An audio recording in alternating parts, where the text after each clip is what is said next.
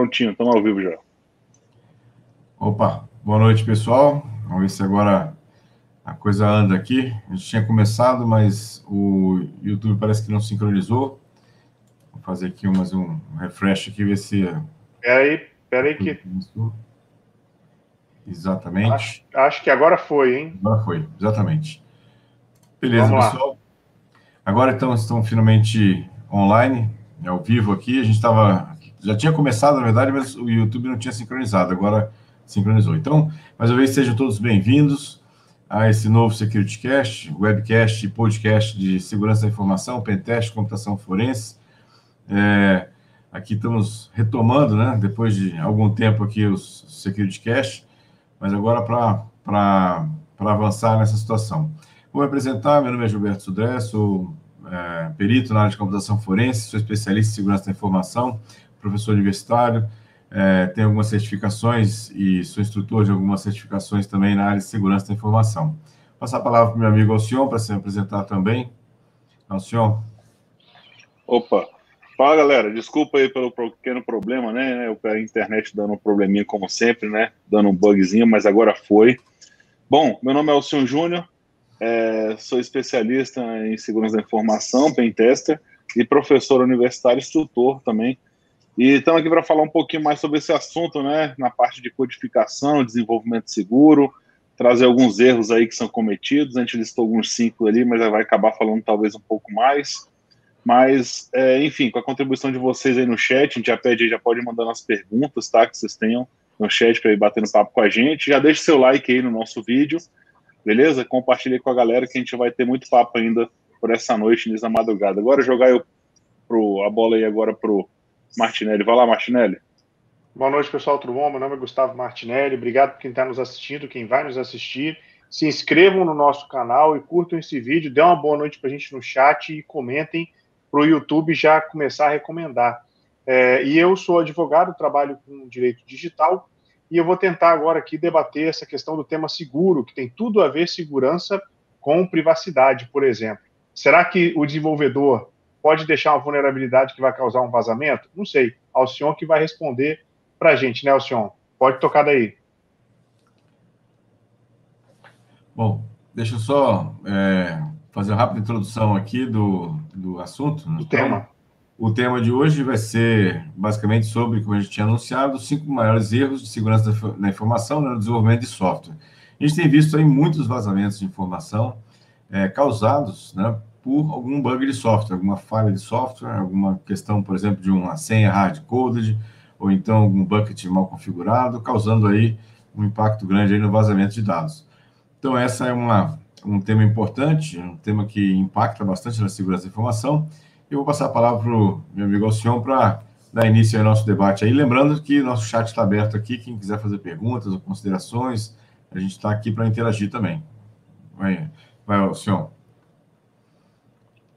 Opa, bom demais, galera. Então, é, o Sudré já deu um overview aí mais ou menos do cenário, o cenário que a gente está vivendo, né, esse aí, cenário de durante pandemia, e o que o início da pandemia né, nos trouxe, que foi a ida de todo mundo para o home office, nessa aceleração, a gente estava num movimento mais tranquilo, né, mais devagar, e do nada começou, né, a gente acelerou isso aí devido à pandemia. Dado isso, apareceu um monte de vulnerabilidade, né, teve, teve que ter a corrida para desenvolver diversos softwares, diversas plataformas para colocar online, diversos serviços, e isso aí carregou um monte de problema, né? Foi gente utilizando o computador pessoal para acessar coisas do, do, trabalho, né? Você acabou com aquele limite, né? Que o pessoal impõe sempre os limites físicos, às vezes confunde, né? O pessoal acabou com aquele limite físico e realmente todo mundo foi para casa, ou seja, todas as empresas literalmente trafegando dados na internet. E dado isso, o pessoal começou a migração para a nuvem um pouco mais forte também. E essa migração para a nuvem um pouco mais forte, o pessoal foi se esquecendo, ou por motivos de pressa, correria, a gente teve alguns problemas e começaram algumas coisas a ficarem abertas, como já eram coisas antigas que a gente via falar, né? Por exemplo, os buckets abertos aí, como o Sudré bem colocou, é, que, traz, que traz esses problemas. A gente tem alguns, algumas vulnerabilidades, algumas listas, né, que começaram a rodar, o top 10 da WASP, né, ele sempre condiz muito por causa da pesquisa que a própria WASP faz e traz Só que alguns, alguns dados interessantes começaram a surgir na questão de vazamento, por exemplo. A gente sempre soube que o SQL Injection foi uma das plataformas, tipos de vulnerabilidade mais explorados por hackers. E ele, de certa forma, está caindo. Tem alguns estudos, né, inclusive da TryHackMe, entre outros, que, é, e de bug, plataforma de bug bounty também, que mostraram que nem, é, que nem sempre essas vulnerabilidades são realmente as mais exploradas, nem sempre elas acontecem de ser as mais exploradas. Até porque você tem um monte de gente em casa, um monte de plataformas saindo, é, aparecendo para fora. A gente sabe que com novas vulnerabilidades começa a aparecer algumas coisas. Então, eu peguei um, um exemplo aqui, né, uma porcentagem interessante, né, divulgação de informação, é, que a gente fala né, que é Information Disclosure, ela teve um crescimento de 65% no ano passado. É, isso se deve a quê? Né? Logicamente, também a gente tem aí a GDPR, a LGPD que vieram né, falando dessas multas e começou a entrar em voga a questão da privacidade, e é óbvio que, que o dado começou a ter mais valor. Né? A, gente, a gente não tinha um valor para o dado, quem dava o valor para o dado ali era a empresa que, quando tinha algum problema com o hamster, ela vazava, aí você tinha efetivamente algum problema, é, você tinha um valor ali para negociar. Hoje não, hoje ele tem valor, né? Está escrito na lei, e no que está escrito na lei ele começa a mensurar, poxa, será que vale a pena eu pagar para evitar que isso aí seja vazado, ou tem que capturar meus dados de volta, e assim funciona. Eu já deixei para vocês aqui alguns links no vídeo no YouTube, na descrição, né, esse primeiro link aí que vai aparecer para vocês de um e-book é um e-book gratuito com um checklist na parte de desenvolvimento seguro.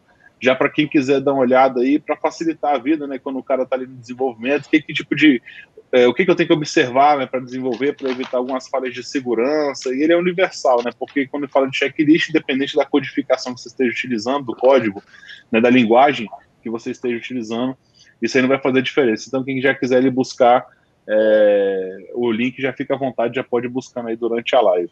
Mas isso aí trouxe alguns problemas na questão da LGPD, né, o Martinelli. A gente teve alguns casos aí que a gente vai até comentar daqui a pouco, a gente vai começar a comentar sobre eles, antes de entrar nos próprios erros, né, falar um pouco mais tecnicamente, mas eu acho bacana deixar elucidado aí o que você pode falar para a gente, né, que esses vazamentos de dados podem começar a acarretar para as empresas aqui no Brasil, até as de fora que estão aqui também. Bom, interessante falar nesse tema. Primeiro é que a LGPD ela vem trazer dois conceitos para o desenvolvimento de software que é a segurança by design, ou segurança por desenho, e a segurança by default, ou segurança por padrão. Basicamente, qual é a diferença? A segurança por desenho, ou by design, é uma segurança já pensada no desenvolvimento da aplicação, ou seja, a pessoa vai desenvolver a aplicação, a software house, o desenvolvedor, a empresa, ela já pensa, já, desde quando ela concebe o projeto do software, ela já implementa pensando em segurança da informação, prevendo vazamentos, prevendo invasões, prevendo qualquer tipo de problema que a gente pode ter, que o Alcion vai explicar melhor. Já a segurança por padrão ou by default é uma segurança implementada, o software já existe, e agora você precisa evoluí-lo, fazer a evolutiva, para que o software tenha uma melhoria e essa melhoria reflita uma nova segurança para o software. Então, basicamente, uma é que quando você não tem, já concebe com segurança, a outra é quando você já tem e implementa a segurança de forma adicional.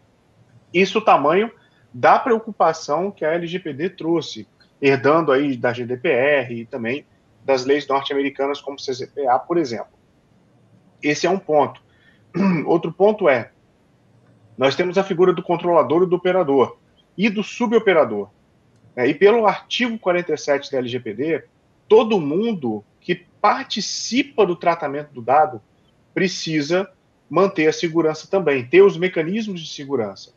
Então, uma Amazon, que seria classificada conforme o guia orientativo da NPD como suboperador, também tem responsabilidade. Então, o S3 Bucket, que nós vimos que foi um problema da, do controlador ali, ou do operador que subiu os dados sem configurar uma senha, essa empresa ela pode vir a responder. Além disso, né, além disso, eu tenho a questão que o senhor falou rapidamente, que é o Crypto Ransomware ou Ransomware, e está acontecendo muito é a extorsão. A gente já escreveu um artigo sobre isso, quem quiser procura no JInfo, é a extorsão na LGPD, eu escrevi, e eu falando justamente esse ponto. Vão acontecer extorsões. As pessoas vão explorar vulnerabilidades do ambiente ou do software, vão capturar os dados e vão falar, olha, a multa na LGPD, ela pode chegar até 50 milhões de reais. Você prefere me pagar 10 para eu não divulgar os seus dados? Então, nós temos todos esses paradigmas para começar a trabalhar frente à LGPD e a segurança do desenvolvimento. Tá? Então, assim, eu acredito, Alcion, que esses sejam os principais pontos da lei para a gente falar sobre desenvolvimento seguro.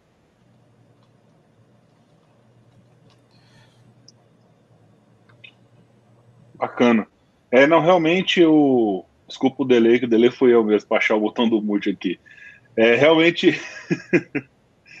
realmente, né, a gente vê que é, as vulnerabilidades começaram a ser exploradas, né, que a gente está falando aí, e a gente tem essa preocupação. E o dado tem um valor agora, né? É, não só como um ransomware que pode de alguma forma bloquear ou que de alguma, deixar é, o acesso ou, ou, atrasar, né, o cara recuperar aquilo ali, né, de um backup. A gente sabe que trazer um backup dependendo do tamanho da base, né, do dia para a noite, né. Né, tá aí o caso do SCJ, que foi muito comentado um tempo atrás, o tempo que demorou, né, tem algumas localidades aí que ainda estão com problema, eu esqueci agora o nome do outro órgão que teve problema e estava realmente trazendo a do currículo Lattes, eu esqueci agora, já volto o nome. Então, eles também estão tendo algum problema para voltar os backups né, que eles tiveram. Então, não é simples assim, né? Não é chegar da noite para o dia, não é um pendrive de um tera que a gente está falando que o cara vai restaurar ali os arquivos e colocar de volta. Né? Você colocar tudo de volta é, no ar é mais complicado. Então, existe também um outro, um outro, outra vertente que é a questão da comunidade hacker que está evoluindo, né? Vai se tornando mais ágil. Né? Então, eles vão é, trazendo técnicas mais sofisticadas, né? Tem uma técnica até que eu vou comentar mais para frente aí, que ela era uma coisa mais antiga, mas ela teve uma melhorada, que é o HRS, né? Que é o HTTP Request Smuggling. Então, ele ele foi, foi uma técnica evoluída, né? Que foi uma técnica interessante. Quero ver se talvez eu consiga fazer a apresentação para vocês, um negócio bacana. Então, esses hackers estão buscando mais bugs, né? E tem, uma, e tem a plataforma que eu falei de bug bounty, que eu estou tirando essas informações, é a HackerOne, eles falam né, que 49% né, acreditam que as superfícies de ataque estão de fato fortalecendo e as medidas de vulnerabilidade mais baixas estão sendo corrigidas, mas as críticas elas estão ficando um pouco para trás, talvez até por algum problema de é, falta de tempo de corrigi-las ou a, a falta de, é, de mensuração de para falar que realmente ela é crítica ou a agilidade na, na solução, isso vai ficando para trás. E o pessoal está conseguindo, de alguma forma, explorar essas, essas aí. Então, falando um pouquinho daquela mais. Foi, é. É o pessoal está falando um pouquinho a mais aí. Eu até falou aqui no chat, né? Falou a CNPq foi ataque. Não, eu estou usando só o exemplo de como restaurar um backup, tá? O problema está falando restauração de um backup para trazer de volta ao ar, sendo que a gente pode falar depois o que, que foi com calma. Tá? Foi só um exemplo para falar assim como é que demora restaurar para que aquilo ali tudo volte para o ar. Tá? Então, é, você tem, por exemplo, o primeiro caso aí, que é a injeção de SQL, né? A injection em si, a, a vulnerabilidade injection, né? Que ela é listada ali até no top 1 da top, do top 10 da WASP, que vem um tempo. Então, se você tem uma aplicação que ela é vulnerável a esse tipo de ataque, então você tem uns problemas, né? Que, por exemplo, os dados que você fornece, né, para quem está utilizando, eles não são validados. Por exemplo, você consegue inserir caracteres especiais dentro de um campo de busca, ou de alguma forma não tem esse filtro, não tem uma limpeza, né, não tem uma sanitização nessa aplicação, que o cara consegue de alguma forma ou buscar aquelas informações dentro da sua base de dados utilizando a sua aplicação, tá? Porque a gente sabe que ela tem uma permissão de leitura ali dentro, até para trazer os dados que você está requisitando numa pesquisa qualquer de um site, ou, ou no, no acesso no login, no, no usuário senha que você está colocando ali, aquilo ali fica armazenado no banco, então tem esse problema ou você utilizar, por exemplo, é, dados diretamente tentando, de alguma forma, é, não, não fazendo esse filtro inicial. Então, algumas dessas injeções que a gente conhece, que a gente fala muito do SQL Injection, mas também tem de NoSQL, tem comando de sistema operacional que você consegue fazer, tem base de LDAP, né, que você consegue de alguma forma explorar ali também, né, e outras linguagens de expressão. Então, a revisão de código né, sempre vai ser a melhor forma para você conseguir fazer. Quando a gente fala nessa parte de desenvolvimento seguro, um ponto que eu gosto sempre de deixar quando a gente fala dessa parte de injection é você, por exemplo, fazer uma análise estática e dinâmica, né? Quem já conhece o assunto, a gente fala de SAST DAST, né? Para você integrar dentro do seu CI/CD, né? Do, da, do, da implantação do seu código, né? Quando a gente fala da, da esteira de desenvolvimento, então, você consegue identificar falhas já durante a produção. Existem outros tipos de técnica também, como utilizar alguns plugins para enquanto o desenvolvedor estiver ali criando o código, né, estiver fazendo, é, fazendo a criação do código, a concepção, você coloca alguns plugins ali que tem até dentro do Eclipse para, já que corrige e evite que a vulnerabilidade já saia durante a criação ali, né, o desenvolvimento mesmo, antes mesmo talvez de jogar lá para dentro, por exemplo, de um, de um Git, ou dentro do Git, quando ele vai fazer o SASH, né, então ele já faz toda essa correção e você evita. Porque você fazer a correção durante a execução, né, durante a criação desse código, durante toda a fileira, enquanto mais rápido você corrige esse bug, mais barato ele fica para ser feito, né? Porque depois dele implementado, você gasta muito mais dinheiro para voltar a fazer uma nova feature, ou seja, fazer uma alteração para depois implantar de novo, né? Você tem algumas coisas de impacto no negócio, você já deixa a vulnerabilidade aberta que pode trazer um problema também para tudo isso. Então esse é o primeiro grande ponto aí de alguns tipos de ataque que podem ocorrer, é, de alguns tipos de, de ataque que podem ocorrer já dentro do, SQL, do, do injection, no caso, né, de SQL, que é o mais conhecido ali, fazendo alguns tipos de ataque. A gente já até demonstrou, né, em algum, em algum webcast aí para trás, acho que faz mais de três anos, inclusive, eu fui pesquisar ali, não achei rapidamente, a gente fez até uma demonstração já em tempo real ali do pessoal explorando um SQL injection. É, você já ouviu falar isso aí, né, Sudré? Estava no mute. Agora, é, exatamente. Queria relembrar essa situação que você colocou, que é um ponto bem importante, que assim, o método antigo de se desenvolver software era de você desenvolver o software todo e no final você fazia uma varredura contra vulnerabilidades. Mas com certeza isso, é, você não vai pegar tudo, todas as vulnerabilidades que existiam no processo, né? E, e você vai ter, obviamente, o risco de você ter um, um vazamento, uma falha de software por causa dessa, desse problema né, que você tem. Então, ou seja, Hoje, o método é, atual de você desenvolver é você fazer o teste desde o início do projeto. Na verdade, não teste, mas pensar em segurança desde o início do projeto. E a cada evolução do projeto, a cada nova feature que você vai colocando, você tem essa, essa questão de análise de vulnerabilidades ou de novas é, características que foram incluídas ao código.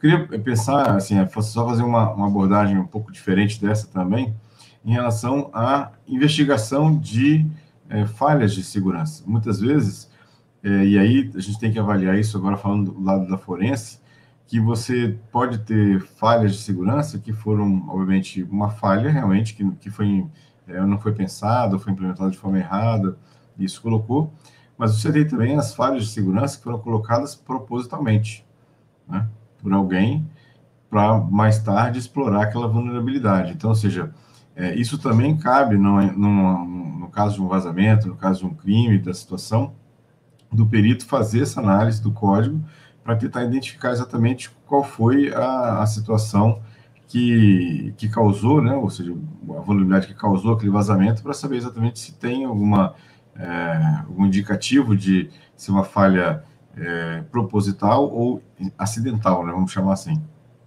Uhum. Eu acho que vocês, tomara que vocês estejam falando do código das urnas eletrônicas, né? Que a gente já falou aqui com vários convidados sobre isso, né? Que até é, vieram falar que fizeram a auditoria do código, mas tomara que não seja disso não, né, Sudré? Não, não era não. Eu...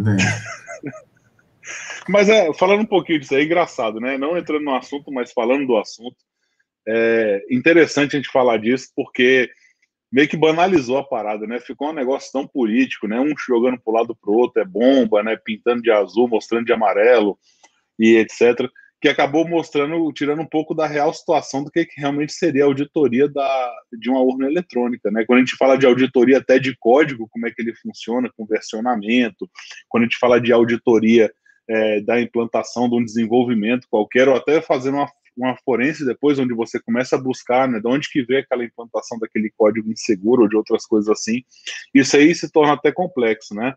Então, quando você coloca de alguma forma uma forma de validar, né, aquela, aquele código, ou seja, falando da votação também, né, o cara vai lá e volta, tem um papel do lado ali que vai fazer, né, depois a auditoria, se fizer contagem. A gente tem também os sistemas que falam da implantação dos logs, né, nos logs ali de desenvolvimento vai falar quem foi que colocou aquele, quem fez aquele commit, em que momento que foi, se ele tinha uma vulnerabilidade ou não, se o cara foi avisado até para uma responsabilização, né? Olha, aquele código ali foi, ele tinha um problema, mas alguém foi lá e autorizou, ele vai passar aquele padrão de segurança ali inicial porque tinha certa urgência ou, ou alguém realmente queria colocar para frente. Então, quando a gente fala de auditoria, é um ponto importantíssimo, né, que faz parte todo desse ciclo de desenvolvimento seguro, né, do SLD, SDLC. Até para deixar o pessoal aí atento, falando um pouquinho disso, é, eu tenho dois cursos também, Sudré, que até já fiz a já fiz o post lá junto no nosso no nosso no, no na descrição do vídeo do YouTube, tá lá embaixo, né? Tem um vídeo, tem um que é o gratuito, que é o desenvolvimento básico para quem está começando, tal, é um curso que já tem um tempo aí que a gente está lançando, e tem um avançado, né, que ele já fala um pouco mais até para focado na certificação CSLP. Para quem tiver interesse, eu coloquei um desconto lá bacana, quem quiser fazer a compra, né? Tem, são só algumas vagas que eu consigo colocar lá pela Udemy, e só até amanhã com esse valor especial. Então, quem tiver interesse eu acho que ele vai até as 10 horas da manhã, amanhã. Então, quem tiver interesse em fazer aquisição lá do curso tal, que ainda não fez, né, pode se inscrever no gratuito e nesse também, então um valor muito mais abaixo, bem, o menor valor que pode ser praticado lá na Udemy, eu fiz desconto mais de 90%, se eu não me engano. Tá, galera? Quem tiver vontade, quem tiver querendo dar uma estudada sobre isso, é um material bem extenso, tem mais de cinco, quase 5 horas de curso, né? Você ganha certificado, etc., nesse pago aí né, bem baratinho para a galera que quiser, já que a gente está falando do tema, eu fiz questão de trazer para vocês aí tanto esse e-book quanto esse curso avançado para o pessoal. É, dando a continuada, continuando aqui então, né, outro tipo de, de ataque interessante, né, que, que por acaso não é o mais explorado dentro das plataformas de bug bounty. Eu queria trazer aqui para a galera que é o XSS, né, que é o famoso cross-site scripting. Ele é um ele é um, uma vulnerabilidade que muita gente acha que ela não é nociva, mas por incrível que pareça, ela é nociva, tá? Ela tem alguns tipos de, de vulnerabilidade é, para que você pode observar ali, é, que faz, né, que a gente tem três tipos, né, faltando, falando antes de falar dele, que ele tem três tipos, que é o Reflected, Storage e o Doom, né? Então, quando você vai analisar ali, até pelo top 10 da WASP, ele fala ali que é uma vulnerabilidade média. Só que olhando bem, a Store XSS, ela tem um probleminha, tá? É, qual que é o probleminha? Quando a gente fala de Store, é que você utiliza uma API, uma aplicação, para que quando não, já que não está sendo sanitizada aquela entrada, né, uma forma não é tratada, aquilo ali pode ser acessado já que ele vai ficar é, alocado ali para você ser executado. Então ele tem uma, ele tem um pouco, ele tem uma especificação um pouquinho maior. Eu gosto de tratar ela como high, tá? Mas aí depende muito de quem está fazendo a análise em si. Então o XSS nada mais é, né? Para galera explicando aí antes de a gente entrar em cada um, nada mais é que o roubo de sessão do utilizador. Então roubo ele fazendo o controle dessa sua conta, né? Ou tenta contornar, fazer um bypass é, direto no MFA, né? No múltiplo fator de autenticação de quando você tem, né? Vários fatores para autenticação, é, com alteração, por exemplo, ou substituição, enfim, de formulários, navegador, quando utiliza o download para fazer um software malicioso, como eu falei para você, da questão do Story, um keylogger, outras coisas. Por isso que eu acho que, por mais que o pessoal ache que ele não é tão nocivo assim, eu vejo com uma certa preocupação do XSS. E se vocês olharem lá na HackerOne, ele foi o mais explorado e o mais divulgado dentro das plataformas, né, no Bug Bounty, do pessoal que estava querendo demonstrar que aquele código estava inseguro ali, tá? Aí o pessoal fala, ah, tudo bem, então eu vou lá e coloco no Bug Bounty, vai estar tá resolvido, né? Eu coloco numa hacker numa plataforma dessa, vai estar tá resolvido. Aí eu dou uma pausa, né? Peraí. É, tem outra, outra coisa que foi feita uma pesquisa interna por eles mesmos, nesse mesmo relatório que eu, que eu peguei, é, que eles falam que é o seguinte: 50% das pessoas que acham um bug, eles primeiro exploram por um tempo, depois eles fazem um relato lá na plataforma. Então, a metade não faz a, o, o aviso, né? não faz o, o, o não entrega o bug bounty lá para a empresa, é porque está utilizando dele. Então é preocupante. Então é uma coisa assim, fala assim, ah, tudo bem, a ferramenta ajuda, ajuda, só que tá, tem que estar tá sempre de olho ali no que, que o pessoal pode estar tá fazendo. Então não é somente chegar lá na plataforma e pensar, não preciso fazer desenvolvimento seguro, não preciso fazer uma análise de vulnerabilidade, né? Quando a gente fala, tipo, um SAST, né? Depois um DASH, depois uma análise de vulnerabilidade, nem muito menos um pentest no futuro para ver como é que isso acontece. Então, acho que isso é um ciclo muito bom. E trazer o bug bounty nessa grande esteira, né, de, do, do SEC, do DevSecOps, ela é fundamental. Né? As empresas têm que pensar nisso, até porque é uma visão diferenciada, né? São mais pessoas explorando ali, então você já passou por vários controles para tentar implementar segurança, dentre outros, né? Um outro tipo de, de ação que eu gosto muito, que poucas pessoas fazem, que eu gosto muito de fazer em toda empresa que eu passo, estou, é, que o pessoal fala de fazer a campanha de awareness, né? De educacional com a galera que está ali é, utilizando o computador, ou seja, todos os empregados, ou seja, não, não divulgue sua senha, né? Manda um e-mail de ficha de teste, ou fala para ele fazer um curso ali para saber o que, que, tem na política de segurança. Eu acho bacana isso é válido, só que o pessoal esquece que a gente tem pessoas diferenciadas com poderes diferenciados da empresa e que são pessoas que sabem muito e que às vezes deixam passar. E você tem que fazer campanhas de awareness diferenciadas, tá? Por exemplo, essa de desenvolvimento seguro, por exemplo, eu gosto de fazer com a galera de desenvolvimento na empresa.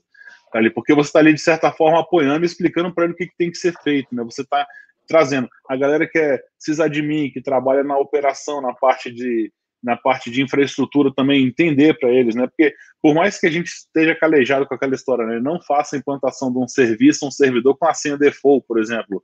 Você instala em um serviço qualquer, aí tá lá a senha admin, o usuário é admin, e o cara deixa, não, vou trocar depois, né? A gente vai fazer alguns testes ainda. Você está com uma, uma, plataforma vulnerável de teste ali dentro. E esquecem que pode haver movimentação lateral, esquecem que pode alguém pode colocar aquilo ali para fora para fazer um teste de casa e não se ligar que aquilo ali está sendo admin. Então, são passos ali importantes que você tem que fazer uma campanha educacional para dentro da empresa, que eu acho que sempre é válido, saca? Alcion, você...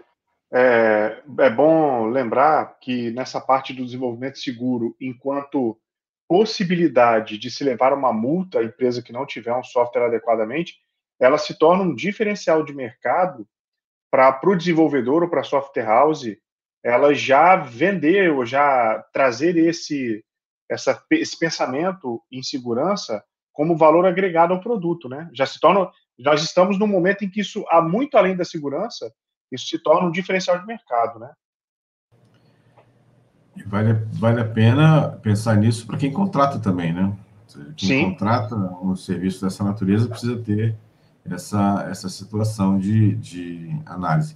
Agora, eu queria analisar um pouco, Gustavo, é, falar um pouco do, do mercado da legislação trabalhista em relação ao programador e que ele está desenvolvendo e responsabilidade dele sobre o código nessa situação. Você tem alguma, alguma observação a fazer em relação a isso? Olha, é, a gente vai entrar numa seara complicada, porque porque isso nunca foi explorado juridicamente. Não quer dizer que não possa ser explorado juridicamente, mas nunca foi pelo menos aqui no Brasil, né? a não ser que uh, o software ele tem uma, uma determinada finalidade, ele não atende a finalidade. Mas a questão de responsabilizar o empregado não tem como, quem responde é a empresa. Né? Lembrando que aquilo que o empregado produz quando está trabalhando para o empregador não é uma propriedade intelectual que é do empregado, do empregador. Né? A lei ela fala isso muito claramente. Então, é, só para a gente separar as coisas. Então, aquilo que o programador faz é da empresa. Então fica complicado você imputar responsabilidade diretamente à pessoa física do empregado. Lembrando sobre isso, o guia orientativo da NPD, ela fala expressamente que proíbe, né, se o controlador ou operador de dado pessoal ele tentar responsabilizar, individualizar a responsabilidade sobre o empregado, não está valendo, quem responde é ele. Não, eu entendo, mas assim, a minha pergunta é no sentido de, por exemplo, cabe justa causa num erro grosseiro ou grotesco de código que causou uma vulnerabilidade? Ou seja, obviamente, que a questão da, da indenização não vai recair sobre o colaborador, mas e, e, a empresa punir o colaborador por causa disso, isso, é, é, é, passível? Olha, é, é, sempre passível, né? Porque aí a gente tem que falar de uma questão. Uh, é o que a gente trata na LGPD também atualmente a gente vê que funcionários podem sabotar as empresas. Eles podem inserir uma vulnerabilidade, eles podem é, receber um dinheiro para dar uma informação e essa informação gerar um vazamento. Né? Um caso aí que a gente tem emblemático, o caso do Banco Inter, por exemplo. É, então, nesse ponto, nós vamos ver a partir da LGPD, da GDPR, da CCPA, as empresas é, é, processando os empregados civilmente e criminalmente a vir a responder por eventual dano. Então, só lembrando, quem uhum. causar dano a outrem é obrigado a reparar. Agora, a pergunta aqui do Marcelo Gomes, ele colocou, é, não teria a empresa direito de regresso? Pessoal, teria, numa regra muito geral. A questão que nós temos que entender é, efetivamente foi doloso, o funcionário teve aquela intenção de produzir aquele resultado. Outra coisa, a empresa ela capacitou o funcionário dela, né, ou não, ou ele foi contratado e de repente trocaram a linguagem, ele foi trabalhar em outro lugar sem dominar aquilo ali. É, são tantas variáveis que, eu, que é melhor a gente responder de forma genérica. Pode ser que a empresa vá responsabilizar o empregado? No primeiro momento, quem responde é a empresa. Se ela quiser utilizar alguma ação de regresso, não seria uma ação de regresso, mas uma ação de regresso, um tipo de regresso em cima do funcionário para responsabilizá-lo criminalmente, civilmente, poderia, né? Poderia sim, numa regra geral, é, entendendo que a situação foi bem desfavorável ali para o empregado. Tá? E aí a questão, será que não poderia dar uma justa causa? É, poderia, mas aí a gente de novo cai num caso concreto que não, não dá para estimar. Sempre que a empresa quiser, ela se ela for efetivamente querer caracterizar a justa causa, ela pode caracterizar. Agora vai restar o empregado entrar na seara trabalhista com um processo para tentar descaracterizar essa justa causa. Só lembrando disso também, tá, professor? Então, exatamente. A minha pergunta foi que eu lembrei do caso do Banco Inter. Foi exatamente o que veio à minha mente, por isso que, que eu fiz a pergunta, porque foi, foi uma situação em que alguém interno, né, um insider, que, que fez todo aquele processo, liberou uma série de informações em relação a isso. Então, foi, foi nesse, nesse contexto que eu lembrei dessa, desse caso e por isso que eu fiz a pergunta.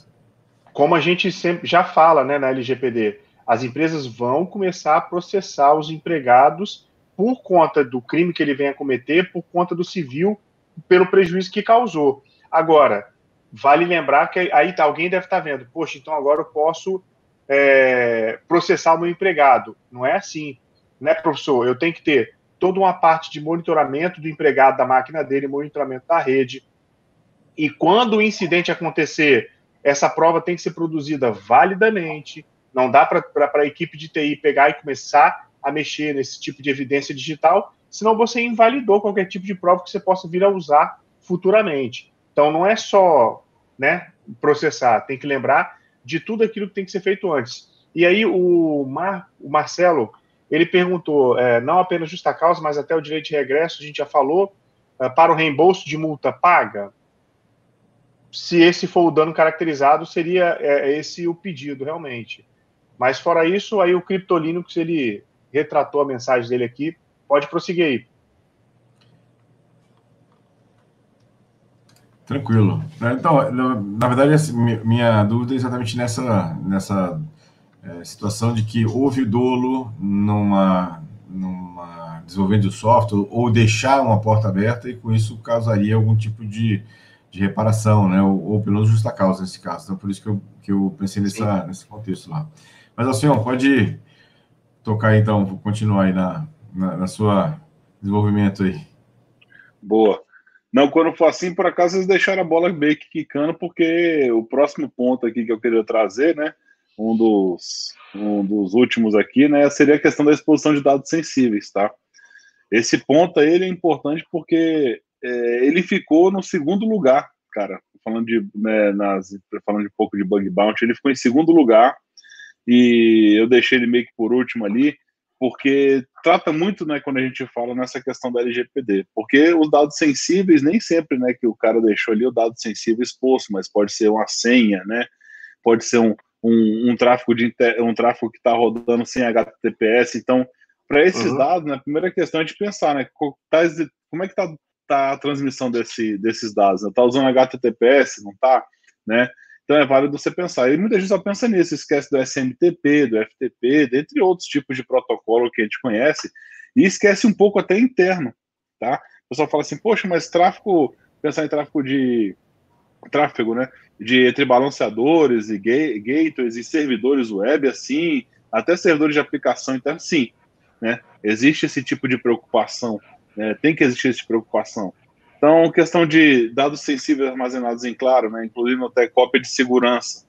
Se houver um roubo de fitas de backup, né, se acontecer de uma fita de backup ser extraviada e esse dado que está ali não está criptografado, né, a LGPD trata um pouco disso aí, fala disso aí também, né, ela requisita que esse dado tem que estar. Isso. Bom, é, lembrando, só aumentando essa lista que você colocou aí, uma senha de VPN mal escolhida, que não foi trocada há muito tempo, né? A gente já viu o caso dessa história, né? Sempre estagiário, né? O pessoal sempre bota a culpa no estagiário. As grandes empresas aí sempre acaba sobrando para o estagiário no final. Mas é brincadeira à parte, mas é o que acontece às vezes, né? O pessoal faz isso. Então, assim, a questão de usar, né, reutilizar até reutilização de chaves criptográficas fracas, né, ou que não, não, não tá no padrão ali mínimo de, de segurança, né, a, parte da gestão dessas chaves criptográficas, encriptação não está forçada como a diretiva de segurança, sabe? É, por exemplo, você como empresa forçar um duplo fator de autenticação para aquele usuário, isso é importante, né? O cara já vai começar ali na empresa, a primeira coisa, tá aqui, você vai receber uma senha tal, mas nessa senha inicial você já vai criar aqui um MFA, né? Você vai usar um, um software tipo um Alpha ou um, um Google mesmo, tem, tem, os, tem os fatores ali de autenticação do Google que você pode usar utilizando. É, você pode utilizar ali junto com a sua senha, né, para deixar mais realmente mais hard, porque se essa senha são vazadas, até porque muita gente utiliza a senha, é engraçado, né? Eu já cheguei a pegar a casa da galera usando script de reinicialização de senha. Então, cara, todo mês, quando tinha que trocar a senha, as últimas cinco não podiam ser usadas, né? Então, ele fazia um gerador de senha que ele aplicava as senhas cinco vezes e a sexta senha era a senha que ele estava utilizando naquele mês. Então, ele sempre voltava para a mesma senha. Né? Tem, tem um fator do ser humano ali que sempre está ali para dar um jeito de burlar os controles que a gente coloca e não entende a questão da, do porquê que você está utilizando aquela senha ali, não está não tá, não tá querendo que ele reutilize a senha. O pessoal não, não lembra disso aí. É, enfim, né, questão de utilizar um cliente de e-mail e tal. Tem vários, vários dados. Então, a exposição de dados sensíveis, né, elas estão, obviamente, em passo para saber se, se, o, tráfego dessas, o tráfego dessas informações eles estão realmente de acordo né, com normas como tem a é, GDPR, a LGPD, PCI, DSS, né, porque quem vai utilizar, porque pode estar tá, tá ali no meio o número de cartão de crédito, registro de saúde das pessoas, informações pessoais, dados sensíveis agora, né, que a gente tem essa classificação aí para facilitar. Então, se é um dado pessoal, um dado sensível. Então, tudo isso vai na parte que deva, deva trazer. E por acaso foi o segundo tipo de exploração, ou de maior exploração e de reporte de, de bounce aí que a gente teve no ano passado, é, no, no, no, nos últimos é, um ano, né, 365 dias para trás. Foi de junho de 2020 a junho de 2021. Saiu esse reporte. Então achei interessante trazer né, essa questão do esse ponto aí, até porque tem totalmente a ver com o nosso assunto aí da LGPD que o Martinelli sempre trata aí com a gente, né? Tem uma pergunta interessante aqui, é, Elson, do CryptoLinux, falando assim que é, como fica se nem a empresa né, é, ou a comunidade sabe dessa vulnerabilidade? No caso, um zero day, né? É, na verdade, aqui seria essa situação. Como é que fica isso é, no tratamento disso e no, na repercussão disso também, né? Como, nem, nem o fabricante do software, muitas vezes, nem quem está usando sabe daquela vulnerabilidade, então não tem nem como se proteger, né? É complicado, né? É, assim, eu, eu sempre tive um, um pouco de dificuldade, não para o nosso público que é mais tranquilo, mas às vezes para mostrar para alta, alta gestão, né, para entender o que, que é um zero day, né? Porque você chega lá para o cara e fala, mano, isso aqui é um malware, né? Ou pode ser qualquer um dos tipos de malware, vírus, ransomware, etc. Mas aqui é um malware. E como é que você explica para o cara que aquilo ali é um zero day? Né? O Covid me ajudou muito, foi exatamente o que aconteceu e hoje eu uso como exemplo. Tem que pensar que é o Covid apareceu um novo vírus, não existe vacina, não existe precaução. O que, que a gente faz?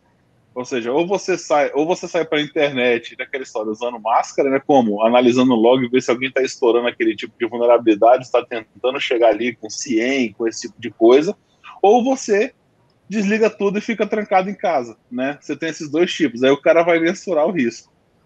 Mas no caso do, do fazendo a parada do Covid, no Zero Day, você já foi invadido. E depois que você descobre que tinha aquele negócio, né? Então, é, é a coisa do, do, do, do Covid também. Só soube que existia depois que começou a afetar um monte de gente, né? É, Exatamente. É foi o Anacry, né? Quantas empresas não foram afetadas no Anacry? Quem teve a sorte, né? No caso, como eu tive, na época de não ter sido uma das primeiras empresas a ter, eu consegui ali pegar com casa. A gente pegou o sample do vírus, começou a analisar, estilo Covid, né? O SARS-CoV-19. A gente pegou o vírus, começou a analisar, ver com quem ele se comunicava, fazer bloqueio no firewall que a gente fazia para fora, né? Fazer o, o, bloqueio lá do, da comunicação dele com os sprays externos lá maliciosos. Aí você vê o tipo de ação que ele faz, que tipo de, é, de exploração que ele tenta fazer, como é que ele se instala na máquina. Você já pega um sample e coloca, né? Mas nem sempre é muito certo, porque ele mesmo. Quando a gente pegou, ele já tinha já, era, já tinham seis variações. Isso porque foi sete da manhã na, da, da sexta-feira fatídica, nem estava se iniciando, né? Como se fosse fevereiro ali, né? Tipo, a gente estava no carnaval, mas algumas pessoas já estavam atentas. Foi a mesma situação. Então, é, nessa hora, cara, é tentar olhar para o mundo, né? Para isso que tem as áreas de inteligência, né? A inteligência, é, ela apoia muito. Foi colocado até um exemplo aqui do que o Cristiano colocou do Virtual Pet, né? Aqui no chat agora.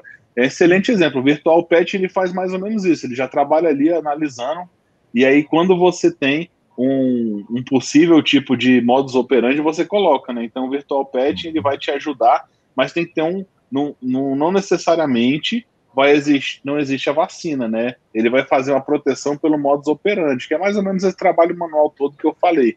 Então, ele ajuda bastante, realmente apoia quando você realmente não tem uma vacina, não tem nada final para bater em cima desse, desses problemas de um, de um malware desse de zero day. Legal, muito bom. Gustavo, quer complementar, fazer alguma colocação sobre a questão do zero day, sobre responsabilização em relação ao zero day? Então, a gente volta naquela questão da intenção. Por exemplo, esse Zero Day ele foi programado pelo programador para existir ou foi fruto de uma programação mal feita? A gente entra naquela questão da negligência, imprudência e imperícia, né? Então, eu, eu preciso entender isso daí. Se o Zero Day foi, obviamente, doloso, foi proposital, é, há uma intenção muito maior e deve um dever muito maior de responder por isso. Mas se ele foi culposo, como a gente fala, ou seja, o o desenvolvedor não teve a intenção de deixar aquele, aquela vulnerabilidade ali, fica um pouco, não que ele não vai responder, mas fica um pouco mais com esse raciocínio, porque se nós levarmos esse debate para o carro autônomo, ou seja, é, tem, um, tem países que estão fazendo pesquisas sociais, pesquisa com a população, para saber o que, que o carro autônomo faz se ele for atropelar uma pessoa, ele desvia, e se ele desviar, tiverem três, e se ele e os, e os motoristas, né? Se ele frear bruscamente, podem morrer. Qual a decisão que o carro autônomo vai tomar? Olha o tamanho da responsabilidade que o programador fica. Então a gente tem que entender que responsabilizar alguém sempre é possível, mas tem que analisar o caso concreto para saber se é justo se é devido responsabilizar o desenvolvedor naquele momento. Então, o Zero Day, principalmente, acredito ali que se não tiver tido intenção, né, como é que você consegue responsabilizar efetivamente alguém? Nesse caso do carro, é o, o que, que eu, a sociedade entende como seria a melhor decisão nesse caso. Não tem Exatamente. um certo ou errado. Na verdade, é, é que Isso. a sociedade entende que pode, inclusive, mudar ao longo do tempo, né? Pode, pode ser um entendimento hoje, daqui a cinco anos, seis anos, ser um outro entendimento. É um, é um argumento utilitarista, né? Teve uma cientista que usou o, a ideia do Jeremy Bentham lá, do filósofo utilitarista inglês, e fez aquele teste com um trem sendo desviado para atropelar um ou atropelar três, né? E tem, e tem aquele meme que a, que a pessoa ainda faz a liga e atropela os quatro de uma vez. Vamos lá. Pô, Sudé, é, continuando aqui, falar de mais um. É, esse aqui foi esse último que eu falar que se deu HTTP Request Smuggling. Ele é interessante porque eu não sei se você estava comigo na última DEFCON presencial pré-pandemia, né? Foi em 2019. Para, para que a gente vai se emocionar. Não, não faz isso não. A gente vai se emocionar, cara. Não faz isso. Porra, não faz Pô, isso. Falar nisso, acabou domingo agora, né? O, ontem é, foi o último dia da. Poxa, muito triste. É, mas já te, que vem, não sei se vocês ficaram né? sabendo, foram 10 mil pessoas, né? Tiveram 10 mil pessoas. Foi um terço da última, que deu 30 mil. A última realmente não é forte. Mas aí já anunciaram já a data do próximo, né? Já falamos em pouco de eventos. 11 a 14 de agosto de 2022. Perfeito. Então, é, eu, por acaso eu estava nessa palestra, você me marcou porque ele falou dessa vulnerabilidade e assim, eu juro que eu não dei muita bola, né? Sinceramente, eu eu falei assim, o cara trouxe algumas técnicas que me, de certa forma, impressionaram, mas eu não achei que ela fosse é, ser explorada. E hoje ela está sendo muito explorada, né? Ela se explorou tanto que teve um caso verídico, vai estar no meu browser aqui, não sei se eu vou conseguir pegar, que foi da Cloudflare, não sei se vocês viram, ela aconteceu ali em 2020, né? Ele apresentou isso na Black Hat 2019, e em 2020 fizeram é, exploração na Cloudflare, e o problema dela é que ela não só, a, a, não só tinha né, esse, essa vulnerabilidade, né, ou seja, não era explorável somente na Cloudflare, mas sim de todos os clientes. né? Mas eles é, foi, um, foi um bug bounty, isso aí foi reportado para eles, mas já tinha havido a exploração, realmente eles não conseguiram, não conseguiram mensurar que essa vulnerabilidade, falando um pouquinho, né?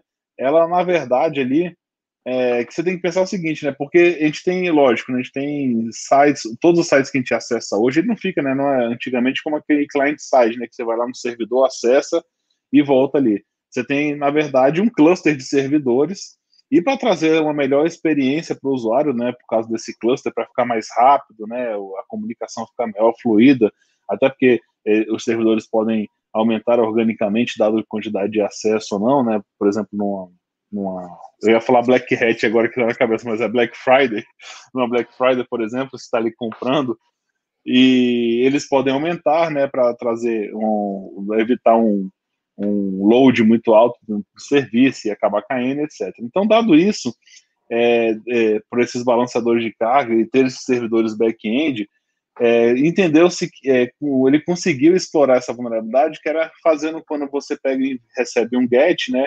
Em vez de mandar um GET, você faz uma operação no pacote ali, coloca ele como post e faz um, e coloca uns bits a mais, onde não vai ser lido pelo servidor, né? Que ali seria o 13 terceiro bit. Eu não vou lembrar agora de cabeça, acho que é o 13 terceiro ou 17 que você consegue de alguma forma fazer uma injeção ali, não, não injeção, né? Fazer um, uma, um, uma captura, né? Para você daquela sessão, digamos assim, né? A galera mais técnica pode ficar chateada, mas só para a galera entender mais fácil. E você faz aquela captura e você começa a tomar conta daquela sessão, né? Pode ser de um, de um banco, ou, ou simplesmente ter acesso às informações pessoais daquela conta, ou se dependendo do tipo de login, você consegue ter acesso a informações maiores ali dentro. Então, é, tem três tipos né, que o pessoal fala, que é o Keep Alive, o do Pipeline e de respostas fragmentadas. Então, quem tiver interesse, dá uma olhadinha sobre esse protocolo aí, eh, protocolo, desculpa, sobre essa exploração do HTTP Request Smuggling é bem legal, bem interessante, tá? Para busca de para treinar a vulnerabilidade, galera que é pentester aí, dá para trazer muita coisa e tá tendo muito bug bounty em cima disso, tá? Nesse último ano aí teve um aumento grande porque é, de certa forma é fácil, né, de se conseguir, não tem não tem um esforço muito grande, né, para conseguir explorar e o e, e a resposta é de alto risco, né? Então Dado isso, é um negócio bem bacana. Quem tiver interesse para dar uma olhada, depois pesquisa aí e tal, é, para dar uma olhadinha nisso aí. Eu acho que aí é, é pelo nosso horário aí, né, Sudré? Isso aí. Então, já caminhando para o final, né? Já agradecendo a todo mundo que participou com a gente aí, que interagiu, mandando pergunta aí. Quem também está assistindo depois esse webcast ou esse podcast né, vai estar também nos principais portais de podcast por aí. É, pode mandar mensagem, tem o nosso grupo do Telegram, é, é, t.me oficial. É o maior grupo hoje em língua portuguesa de segurança da informação. Aparece lá, entra, bate papo lá com a gente. Tem muita gente interessante trocando informações lá tem, tem, o tempo todo lá. Então, é, já está o convite feito aí para isso. É, eu vou, vou passar a palavra para os meus amigos para se, se despedirem, mas eu vou lembrar, que como a gente faz, né, como sempre no encerramento, lembrar de um fato de segurança né, que marcou a semana, né, nesse caso. E, para mim, é, vão, vão me desculpar, né, mas eu vou, é, obviamente que tinha que falar né, do, da iniciativa da Apple de fazer aquela, aquele aplicativo de vasculhar, né, sem nenhum tipo de chance de, de, de negação de arquivos de pedofilia, tanto no iTunes quanto nas máquinas lá. Tá dando uma bafafá, tem muita gente reclamando sobre isso. Não sei se a Apple vai levar à frente esse projeto, mas é um projeto assim. A, a intenção é muito boa, né? Só que é assustador, né? Você ter é, uma situação como essa, olhando, né? É, sem, assim, de forma é, não não voluntária, né, completamente impositiva, os arquivos que estão armazenados, tanto de fotos, né, que estão no, no iTunes no, no, no seu celular. Então, vamos ver como é que a, a, Apple vai, vai tocar em relação a isso, né, nesse caso lá. Muito bem. Passar a palavra para o Alcion aí para suas considerações finais. Aí. Bom, tem sempre a notícia, né? A notícia é fazer todo mundo chorar com a história da DEFCON. Vamos lá, vamos participar lá no ano que vem, se tudo der certo, já vai estar todo mundo já vacinado, tranquilo. Teve alguns, alguns casos interessantes, né? não sei se vocês ficaram sabendo, eles estavam cobrando cartão de vacinação da galera que estava para entrar lá, tinha que ter, e tinha que ser em papel, cara. Tinha alguns casos especiais, né, que foram tratados, mas você tinha que levar o papel lá, até porque tem país que é tudo no cartão digital, né? Mas tinha que levar o, o papelzinho lá para comprovar que você tinha realmente feito a, feito a vacina, etc. Eles estavam tendo é, estavam tendo bem bastante precaução, né? até na questão do uso da máscara. Né? Se você tivesse aqui no Brasil está sentado fazendo um lanche, você tira a máscara, fica comendo, né? Mas estava é, assim até antes do evento, por acaso, mas parece que o número tinha aumentado logo na semana que iniciou a Black Hat. E aí o pessoal estava cobrando, você estava na mesa ali tomando a cerveja, por exemplo, com refrigerante. Se você não tivesse no ato de tomar, realmente você tinha que estar de máscara. Então você só baixava a máscara para tomar e colocava de volta. O pessoal estava fazendo um controle bem efetivo lá é, para que acontecesse o evento. E bacana, né? Porque é dessa forma que realmente vai conseguir é, ele deixar ali o ambiente mais seguro e menos propenso a que realmente o vírus rode e circule ali dentro. Né? Mas era essa aí, deixar triste, mas agora fica tranquilo, faltam 365 dias para o próximo DEFCON e Black Hat, para a gente poder ir lá e trazer mais notícia para a galera aqui. Até lá a gente deve ter outra, outra dose de vacina, né? E tem que ser as vacinas lá que são aprovadas. Até isso também. Né? Exatamente. Né? Ainda tem esse detalhe aí. É. Martinelli, suas considerações. Bom, pessoal, obrigado para todo mundo que assistiu a gente. A notícia que eu vou comentar, é a, talvez assim, mais emblemática na parte do direito digital, foi a multa que a Amazon levou na, da União Europeia por descumprir a GDPR que chegou aí a 746 milhões de euros. É a multa mais alta aplicada até agora. Agora, qual foi o motivo? Segundo né, o comitê de a Comissão Nacional de Proteção de Dados de Luxemburgo, a CNPD, a Amazon não estava processando os dados pessoais da maneira correta. Vejam bem, pessoal, da maneira correta. Então, estou falando de um critério técnico que gerou uma consequência completamente jurídica. Ela recebeu uma multa, já falou que vai recorrer, mas né, ela já virou notícia também. Além disso, o marketing negativo. Então, para as empresas que ainda estão ignorando a LGPD, GDPR e CCPA, mais atenção aí. Tá? E para quem estiver nos ouvindo, estiver trabalhando numa empresa, a empresa não tiver atentada a isso ainda, sai na frente e já vai falar que é uma necessidade. Que várias empresas estão esquecendo e estão ignorando a LGPD, achando que ela não vai valer. Tá? Então é isso, obrigado a todo mundo. Eu agradeço e já me despeço. Passa a palavra para o professor Gilberto para encerrar para a gente. Beleza, obrigado, Gustavo. Obrigado ao senhor, obrigado a todos que estão nos assistindo aí, que mandaram as perguntas, que também vão, vão nos assistir, nos ouvir também no podcast lá. Daqui, daqui a pouco vamos lançar mais um webcast aí. Estamos voltando agora, né? Atividade. Vamos ter uma atividade mais frequente aí do SecurityCast, tanto no podcast quanto no webcast aí para isso. Ok, pessoal? Obrigado mais uma vez. Boa noite a todos, bom dia a todos também, quem estiver nos assistindo. E até a próxima. Um abraço. Um abraço. Falou, galera. Abraço. Valeu.